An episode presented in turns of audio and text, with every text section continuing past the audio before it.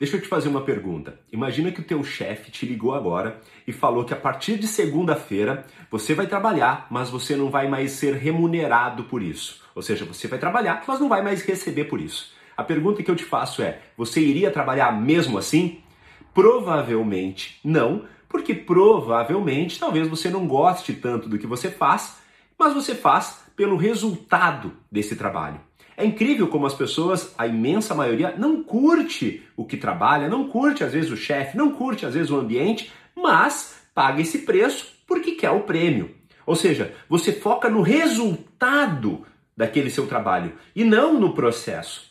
Muitas pessoas se sujeitam a isso para construir o sonho de outra pessoa, ou seja, para trabalhar para outras pessoas, para trabalhar com uma empresa. E muitas dessas pessoas, quando empreendem, ou seja, para construir o seu próprio negócio, elas esquecem desse raciocínio. Ou seja, elas não querem pagar o preço, né? elas não querem fazer sacrifícios porque elas não estão enxergando o resultado. E o resultado ele vai levar um tempo para acontecer. Mas muitas vezes, para esse resultado aparecer, você vai ter que pagar o preço.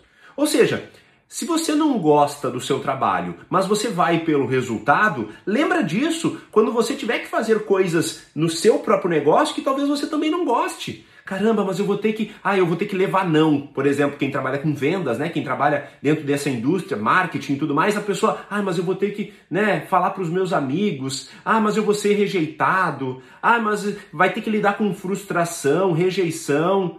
Ah, vai ter que esperar um pouco para o resultado vir vou ter que plantar hoje para colher semana que vem, mês que vem, ano que vem.